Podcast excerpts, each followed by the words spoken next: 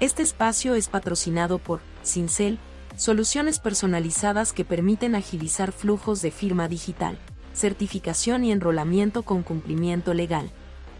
Activa tu plan gratuito en www.cincel.digital, www.cincel.digital. Una vez llegamos a, recaudar un millón de dólares en un term sheet, se nos cayó totalmente. Pudimos recuperar 100 mil dólares en Navidad y ese nos dio suficiente vista por unos 3, 4 meses el siguiente año, 2013. Nos tomó 6, 7 meses. Creo que llegué a juntarme con más de 140 inversionistas. Nosotros fuimos la primera empresa hispana uh, y de Latinoamérica no sé si somos la primera, pero probablemente muy temprano.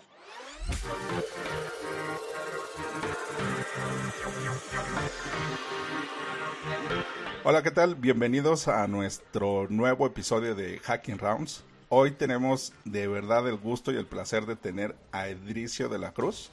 Eh, eh, bueno, ahorita todavía no vamos a empezar a ponerle nombre, pero vamos a hablar un poco de Arcus, pero de toda la historia que ya lleva Edricio este, hackeando rondas. Entonces, este episodio lo empezamos sobre todo conociéndote, sabiendo un poco más de ti por los que no te conocen, por los que te conocemos, a lo mejor hay algo que no sabemos y entonces eh, podemos enterarnos.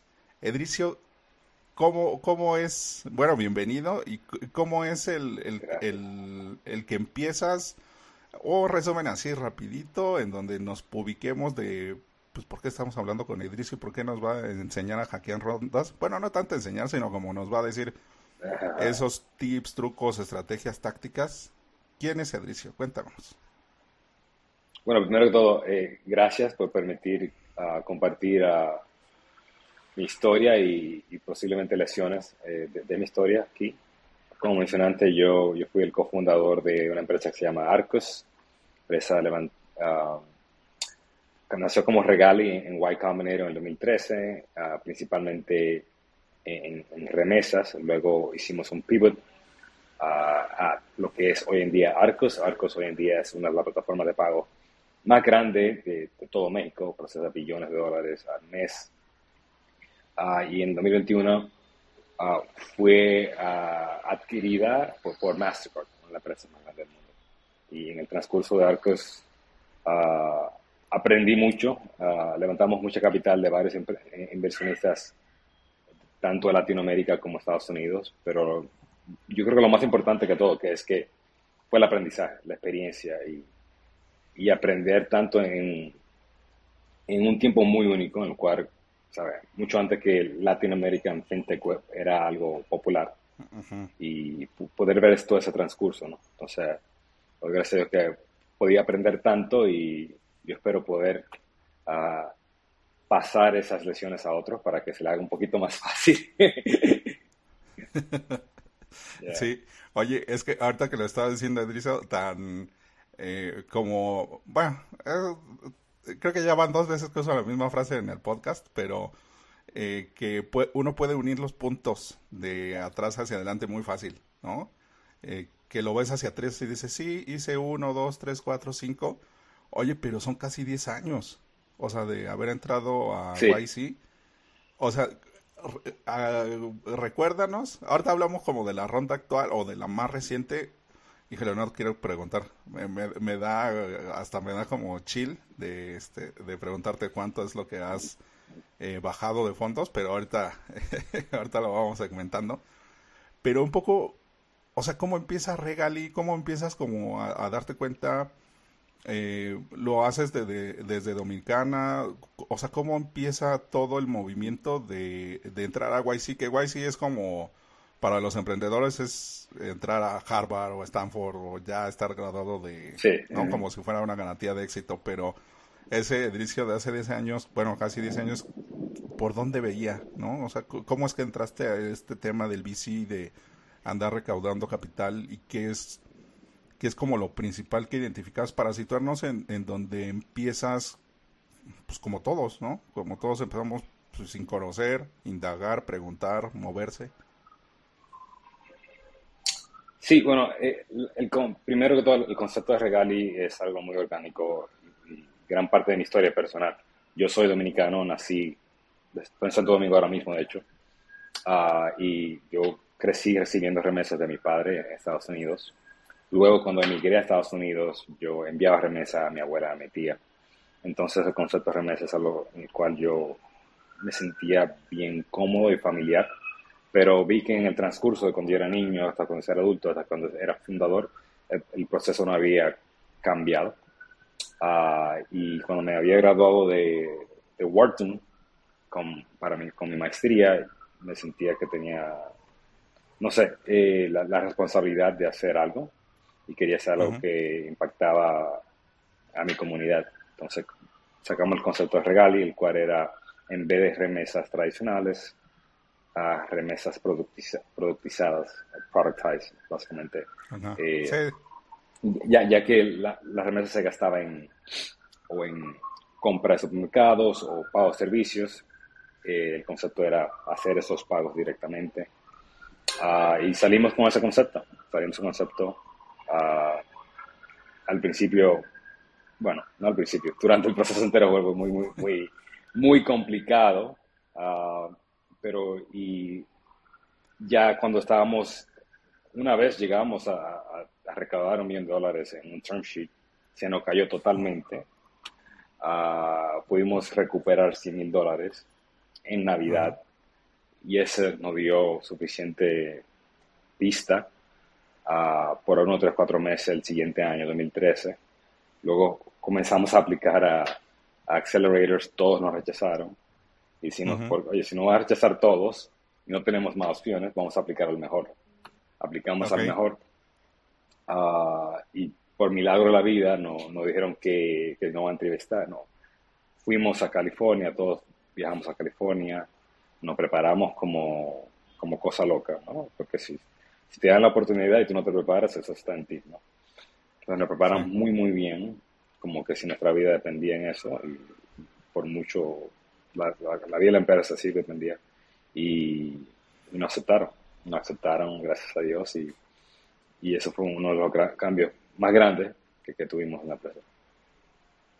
Ahí, ahí como fíjate que algo de lo que mucho no o, no se toma tanto en cuenta es cómo cambia tu mentalidad en ese momento, en donde, o sea, guay sí, digo, habrá muchos promotores y muchos detractores, pero el entrar en una estructura más reglada o más estructurada y enfocada a una aceleración y a un crecimiento pues, de locos, o sea, tú, tú tú en ese momento, ¿qué dijiste? O sea, ¿sí te cambió? ¿Sí sentiste como el fuego en la espalda de decir, ahora soy el Prometeo y voy a traer todo el conocimiento? ¿O, o, o, sea, cómo fue la reacción pues, de sobrevivencia? Que bueno, la empresa ya había tenido un poco más de gasolina, pero...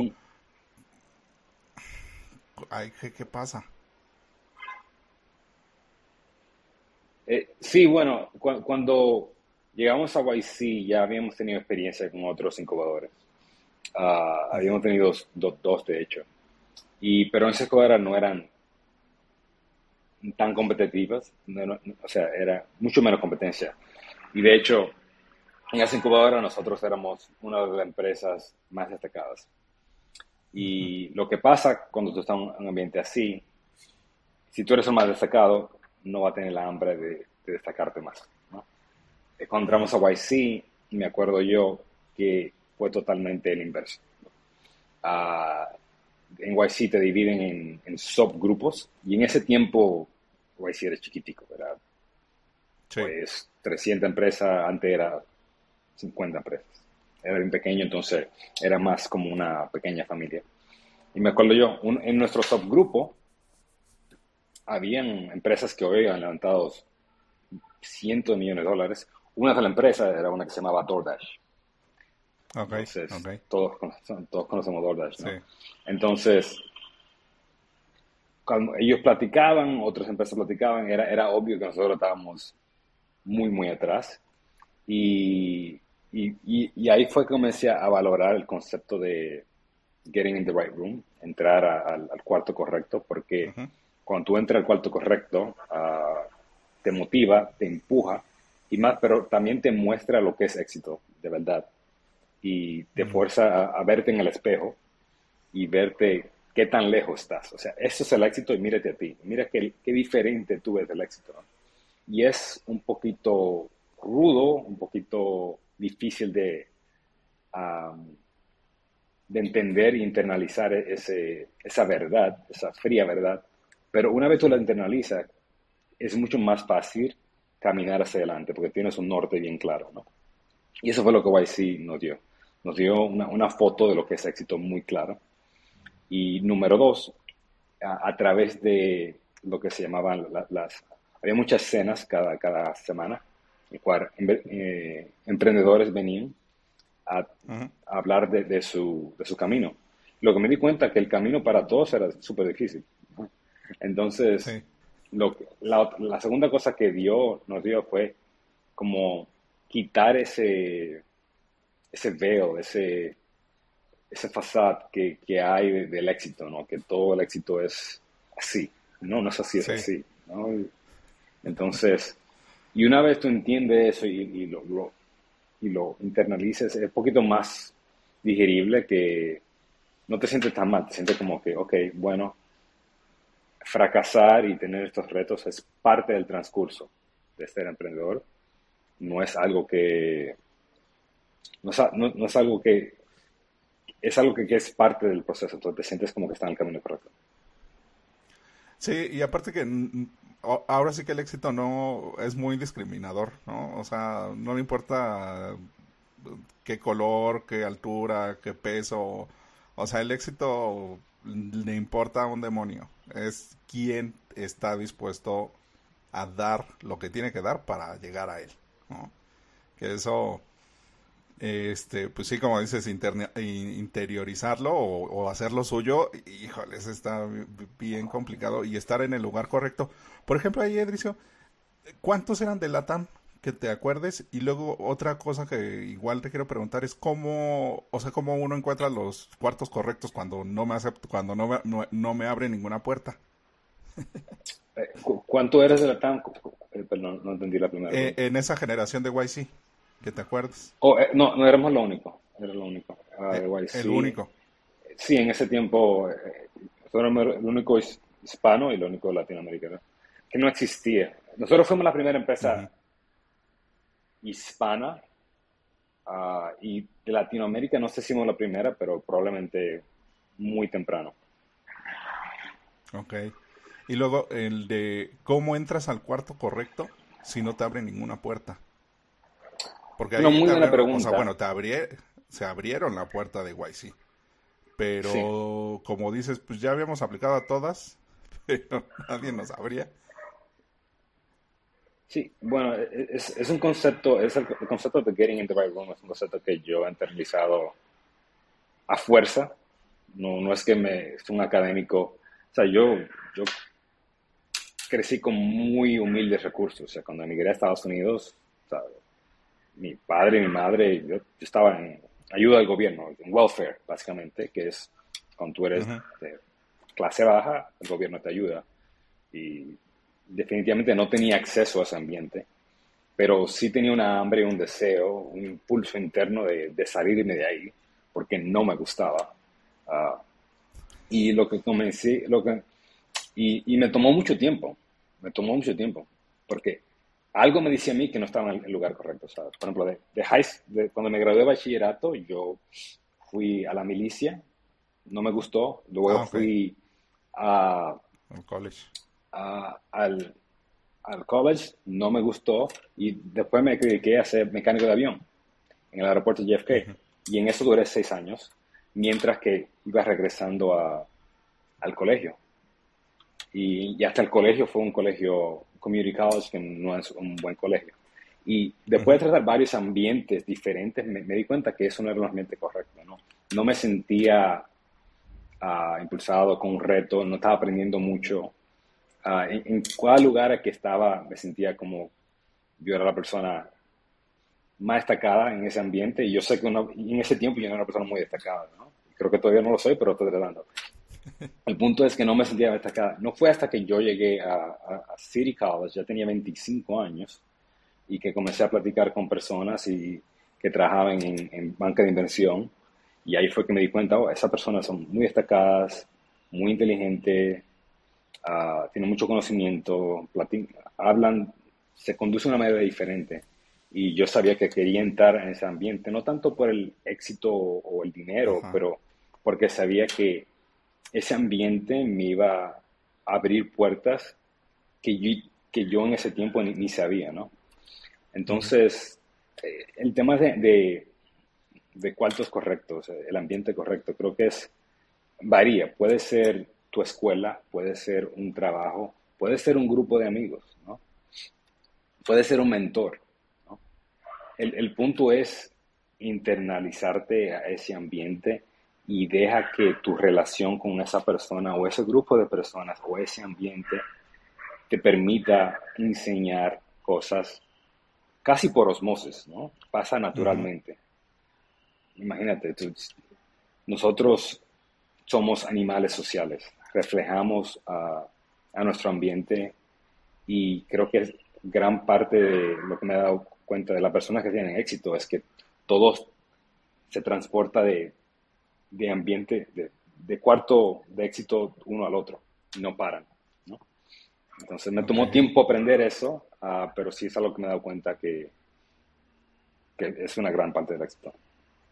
Sí, sí, aparte que, o sea, siempre estamos como en la zona de confort, y pero cuando tenemos hambre es como ese fuego, ¿no? Que, que no te deja, que te pica, que dices, ah, demonios, necesito algo más, ¿no? Entonces, ahí, este, Edricio, del 2013 hasta qué año sigue Regali? O sea, ¿qué, qué, es? Eh, ¿Se sigue bajando recursos? Eh, ¿Se amplía el equipo? Eh, ¿Hay más? ¿Se llega a más países? ¿Cuáles fueron los países en donde se hacía el vínculo?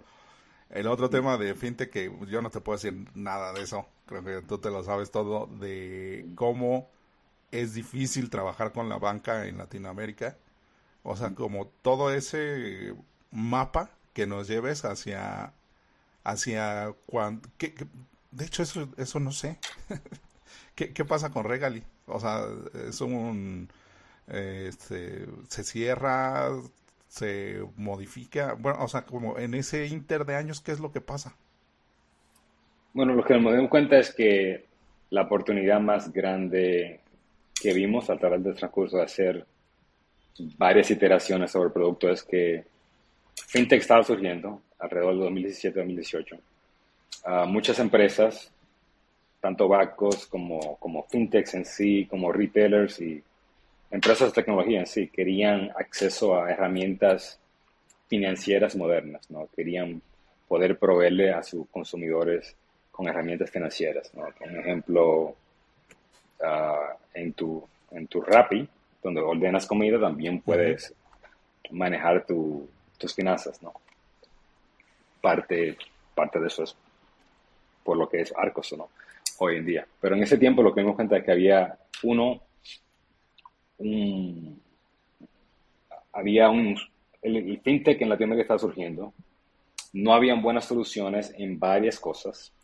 Uno de lo, en lo que nos habíamos, lo que nos habíamos enfocado bastante ya en ese tiempo, cinco años, era pago de servicios y ese era nuestro fuerte. Teníamos el motor de pago de servicios mejor en el país de México y lo que hicimos hacer es poder proveer esos servicios a empresas, bancos, fintech, retailers. Entonces ahí cambiamos el nombre de la empresa de Regal y Arcos y nos convertimos en Payments as a Service Platform ah, para, para proveer esos servicios, ¿no?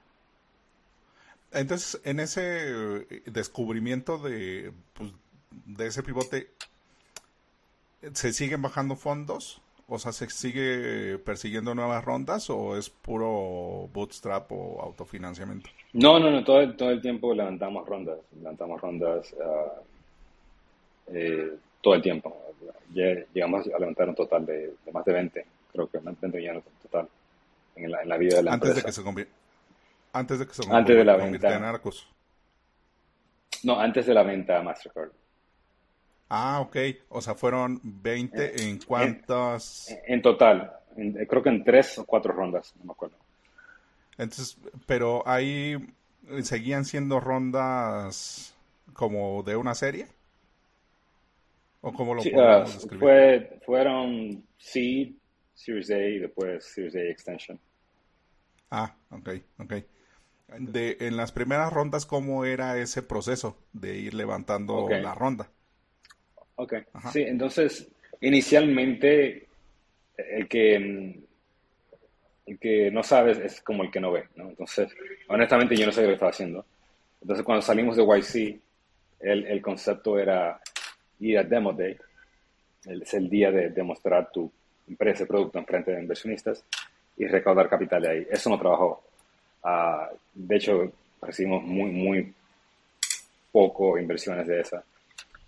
Después de eso apliqué algo que se llama TechCrunch Disrupt, que en ese tiempo creo que sigue actualizado, pero en ese tiempo solamente había un evento en San Francisco y era televisado por todo el mundo.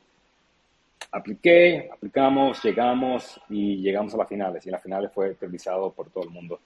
Y eso no ganamos, pero sí nos dio una gran audiencia y de ahí creo que ese social proof me ayudó bastante a, a lo que era levantar capital. Es en sí, eso lubricó todas nuestras reuniones el resto del año y terminamos yendo, terminamos cerrando un seed round de 3 millones de dólares, que en ese tiempo era bien alto. Hoy, hoy no tanto no, pero en ese tiempo back in the day era, era bien alto. Um, pero el proceso continúa cambiando porque lo que no me da cuenta es que el seed round es probablemente tu más fácil porque no tienes tanto que mostrar. Okay. No tienes tanto que mostrar y puedes, y en realidad en ese tiempo los inversionistas están invirtiendo más en ti, en tu equipo, que, que la empresa y tu traction. Entonces, Sí, que... Eh, el proceso del ¿Adelante? No, adelante, adelante. Entonces el proceso del Serie A fue mucho, mucho más complicado. Uh, hice varios errores. Inicialmente era comenzar a... El primer error que hice es comenzar a presentar la presentación desde la empresa sin tener un nivel de práctica muy profundo. El segundo error que hice es no tener un mapa de todos los inversionistas y no dividirlo por pedazos, ¿no? Atacar a todos al mismo tiempo. Y tú debieras reservar los mejores inversionistas hasta el fin o hasta que tenga un term sheet de otros, ¿no? Entonces lo hice todo al mismo tiempo. Y a través de esa falta de experiencia, a través de esos errores, no, no tomó seis, siete meses creo que llegué a juntarme con más de 140 inversionistas. Fue muy doloroso, todos no. Al fin recibimos un term sheet de, un banco en Estados Unidos y duró dos meses el proceso de diligencia y al fin eso se cayó. y ahí teníamos, nos quedaban tres semanas de, pista, de runway, o la empresa se acababa. Ah, y me acuerdo como que fue ayer. Eso fue el, mismo año que hubo el terremoto en, México. Y yo estaba en una conferencia. 2017. En septiembre 2017, en septiembre de 2017, ¿no? Estaba en una conferencia y esa conferencia, me, yo creo, fue en um, Estados Unidos, un FinTech Conference, y ahí comencé a hablar con todo el mundo y me conecté con un inversionista uh, mexicano, Ignea, uh, y ellos estaban disponibles a, a verme y ahí fue que yo me monté en el avión y ese mismo día pasó el terremoto, hicimos un ah. emergency landing en México. No podía juntarme por el tema del terremoto, pero yo lo marqué todo día porque no quería regresar a Estados Unidos con, sin buena noticia, ¿no?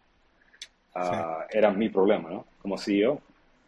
Pero al fin, después de un tiempo, pudimos juntarnos y, es, y ese mismo día, después de la reunión, ellos aceptaron a invertir y terminamos levantando creo que 8 millones como un mes después, justo antes que nos acabara todo el dinero, lo anunciamos en Wall Street Journal, pero fue un cambio radical, totalmente diferente que, la, que el c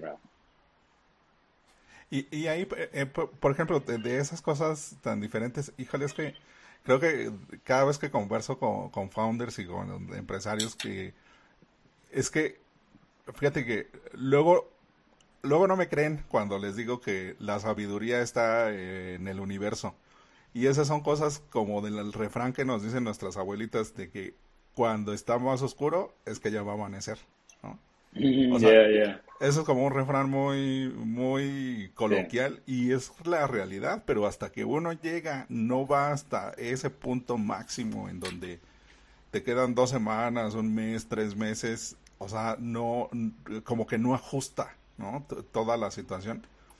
Y entonces en esos, o sea, ya van 11, 11 millones recaudados, ¿no? Eh, hasta la Serie A, que esa sería la, primera Serie A, ¿no?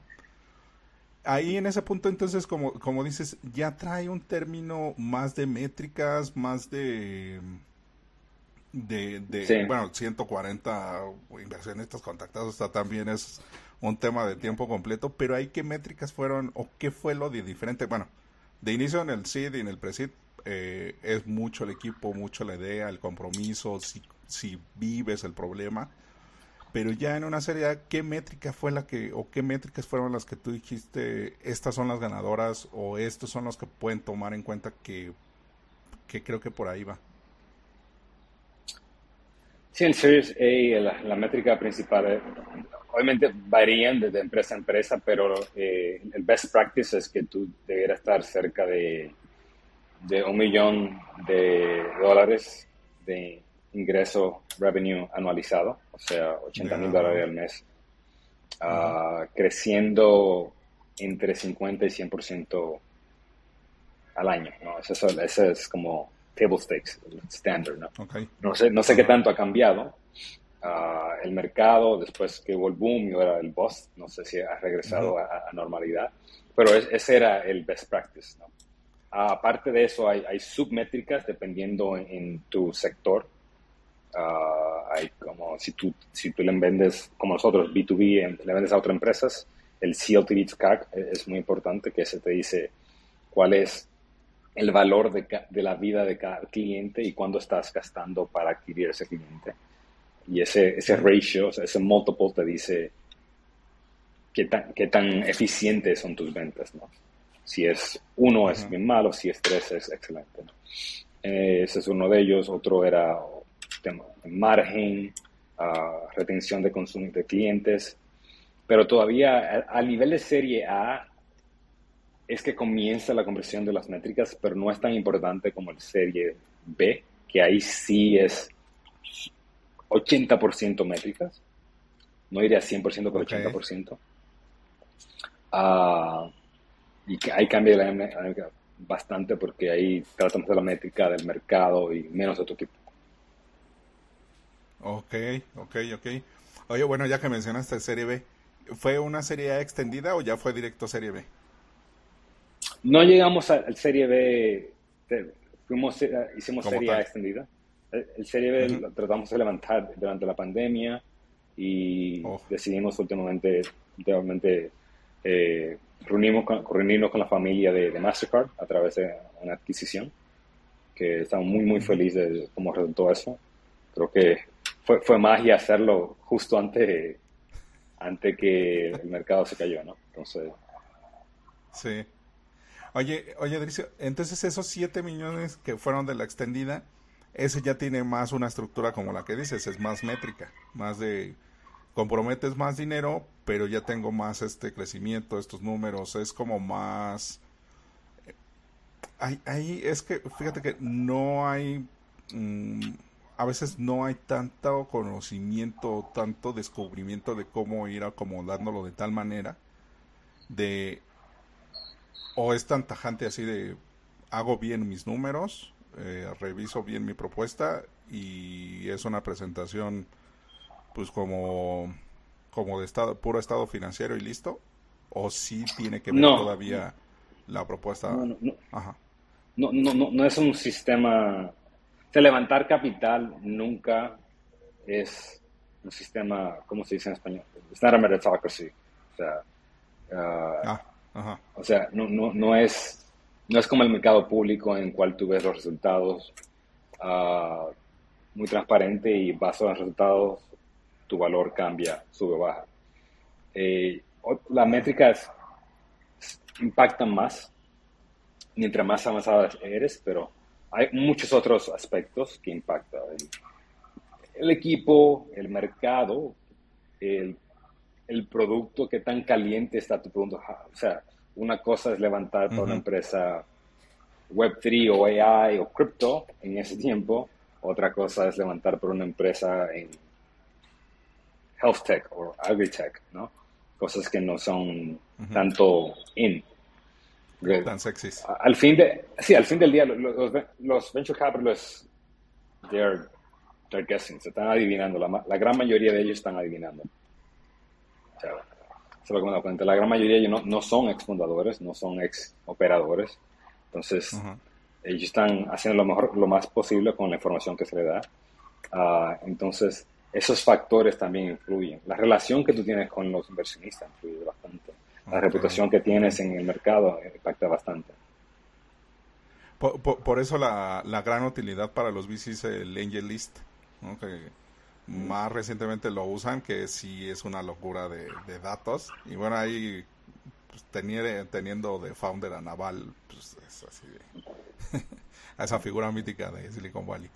Este, ¿Y en qué se fijaban, Edricio? O sea, ahí con, con Arcus. O sea, ¿qué, identificabas que se fijaban los, los bicis? O, ya en estas rondas, ¿qué era como lo... Ya traías como un empuje de, de PR, ya traías capital encima, pero eh, ¿qué eran como esos puntos en donde volteaban a verte y te escuchaban? Bueno, sí, las mismas métricas que, te mencioné todavía eran bastante impactadas lo que es el ingreso, CO2 CAC, retention rate, todas esas cosas. Pero también la historia de cómo tú vas a dominar el mercado, cómo, cómo, el mercado está creciendo en sí, cuál es tu thesis, uh, tu teoría sobre el mercado.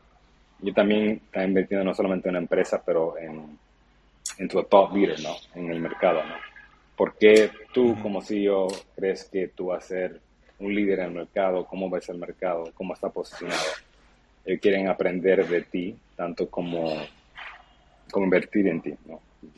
Entonces, yo quiero saber que una persona tiene un, que domina su, su, mercado. Tú como, como CEO, tu responsabilidad es, es dominar y ser maestro de, tu mercado. O sea, entonces siempre es bueno eh, verlo menos como una interrogación y verlo más como una clase. Tú estás ahí para, para enseñar. Y a lo mejor algo pasa e inviertan, o a lo mejor no, pero si lo ves como que estás enseñando y menos como que estás interrogando, va a ser uno más divertido. Ah, y número dos, va a ser más relajado.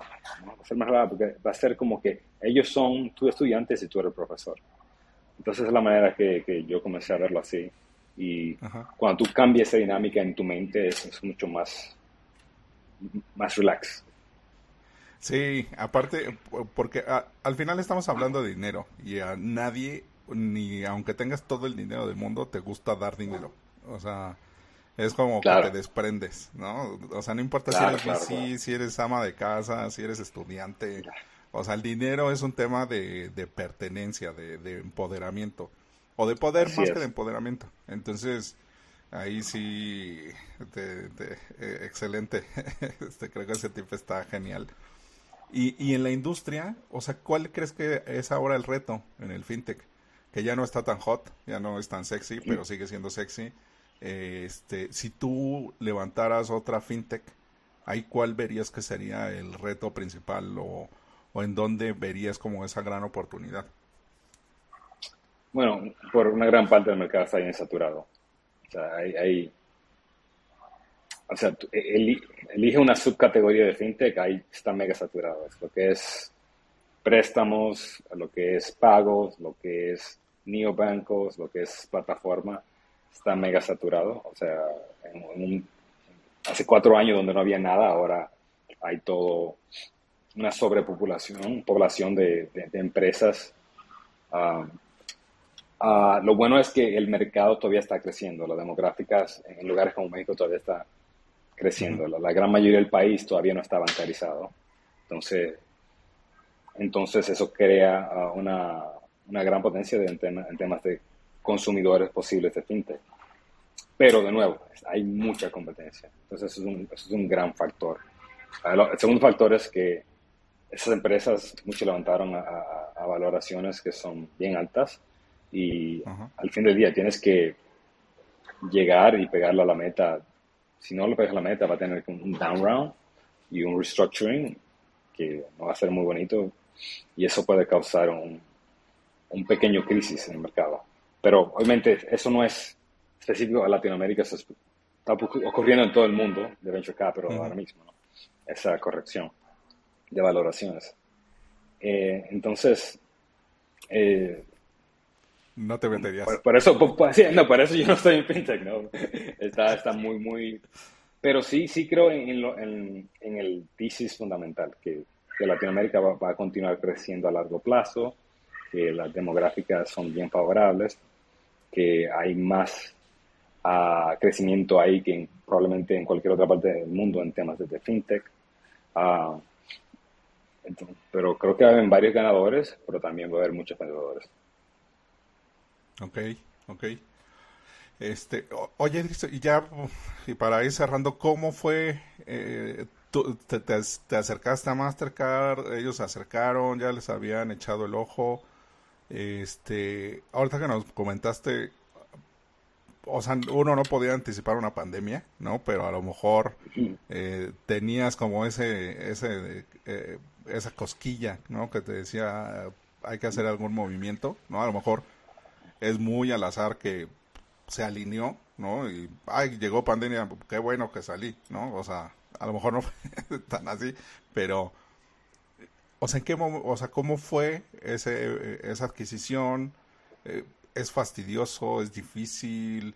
¿Es sencillo? ¿Qué tiene que tener uno en cuenta? ¿Cómo se vuelve uno sexy para, las para las fusiones y adquisiciones? Porque también tenemos próximamente un invitado que hubo una fusión en una etapa muy temprana, entonces son detalles que, que luego como uno como emprendedor dice, uno considera a su startup como un bebé, ¿no? Entonces uno no quiere separarse de él, de ella y, y, te abrazo y no te dejo y entonces se vuelve el bebé más eh, insoportable del mundo. Correcto. Sí, uh, típicamente mi, consejo, a, bueno, a todos los emprendedores, porque el punto de emprender es liquidar, obviamente. Si, si coges venture capital, ya sea venta o sea bolsa de valores, ese es el punto, ese es el objetivo. Ah, pero la, mejor manera de, llegar a, liquidar, a llegar a un, nivel que haga una liquidez uh, por un, de un retorno, un retorno. For your investor, sí, es, crear un, o sea, a simple es crear una muy buena empresa. O sea, ¿Qué quiero decir con eso? Y, y, creo que e, esa definición es bien, no es muy clara, déjame yo refinártelo.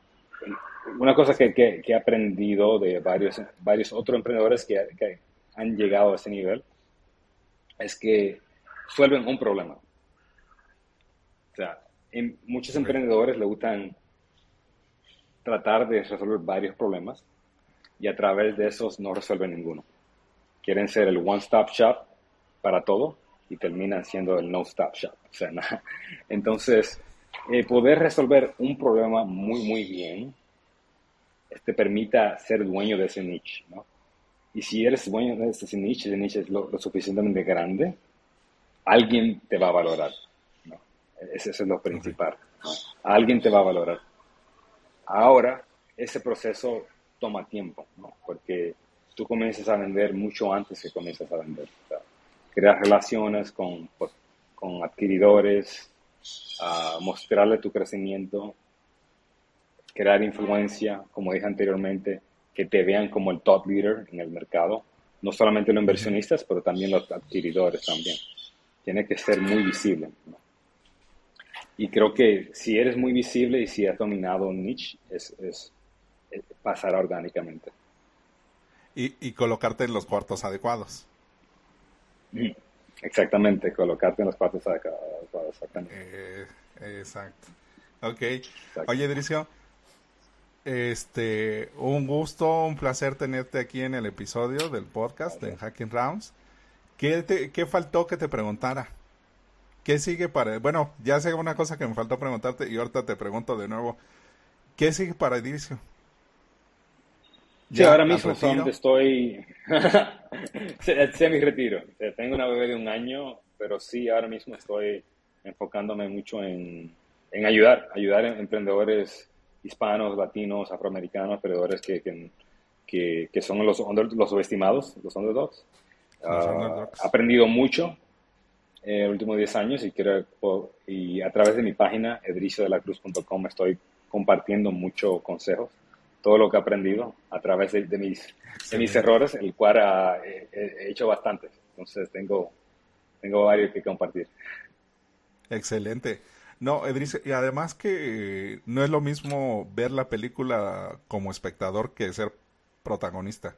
O sea. Sí. Es otra. Es verdad, Eso es verdad, hermano. Tengo las cicatrices para probar. Aquí las esquirlas y las heridas de guerras, por supuesto, Edricio. O sea, la tengo. Le comentaba a Edricio al, al inicio del episodio que eh, yo lo conozco, lo ubico desde hace tiempo por un amigo en común y de verdad el ver, eh, yo te vi en Tech, TechCrunch Disrupt, eh, soy también medio friki como de ver esas cosas, este y ver cómo el camino, cómo se van uniendo los puntos y que qué que, genial que, que abriste ese conocimiento y que estás dispuesto a darlo porque hay mucho vendehumo y mucho estafador y mucha gente ahí que, que es muy de este yo te digo la Biblia en verso y aquí te vamos a adoctrinar y la realidad no es esa ¿no? o sea que, que, de verdad este qué bueno que lo estás haciendo porque hace falta que tengamos puntos de referencia en Latinoamérica y no porque te esté como dorando la píldora decimos acá en México sino porque de verdad no hay tantos que se animen a hacerlo y a decir a lo mejor no sé todo pero lo poquito que sé, o lo mucho que sé, lo quiero compartir. ¿Y qué me falta preguntarte, Edricio? No, más nada. Eh, al fin les digo a tu audiencia que es el creer es poder, ¿no? Y todo trata de tener una visión muy clara y, echar para adelante. Y, acuérdense que las piedras en el camino se patean para el lado, así que para adelante. Eso es parte de transcurso. Y eh, este, también en inglés me encanta esa frase de stay hunger, ¿no? O sea, como mantente con hambre. Siempre. Listo. De eso trata. Pues muchas gracias, Edricio. Este fue un episodio de Hacking Rounds con Edricio de la Cruz de Arcus FI. Eh, pues ya eh, nos contó toda la jornada esta que parece este, Via Crucis, pero aprendimos un montón y no dejen de buscar Edricio de verdad, o sea, edriciodelacruz.com. Eh, visiten, acérquense, o sea, es un tipazo, no les va a morder, no les va a hacer nada. Y para eso estamos, para ir hackeando rondas y nos vemos en, la siguiente, en el siguiente episodio de Hacking Rounds. Hey, ojalá que hayas disfrutado la conversación. Me gustaría invitarte a que nos sigas en nuestras redes sociales, Twitter, Instagram, LinkedIn y YouTube para que estés al pendiente de los nuevos lanzamientos.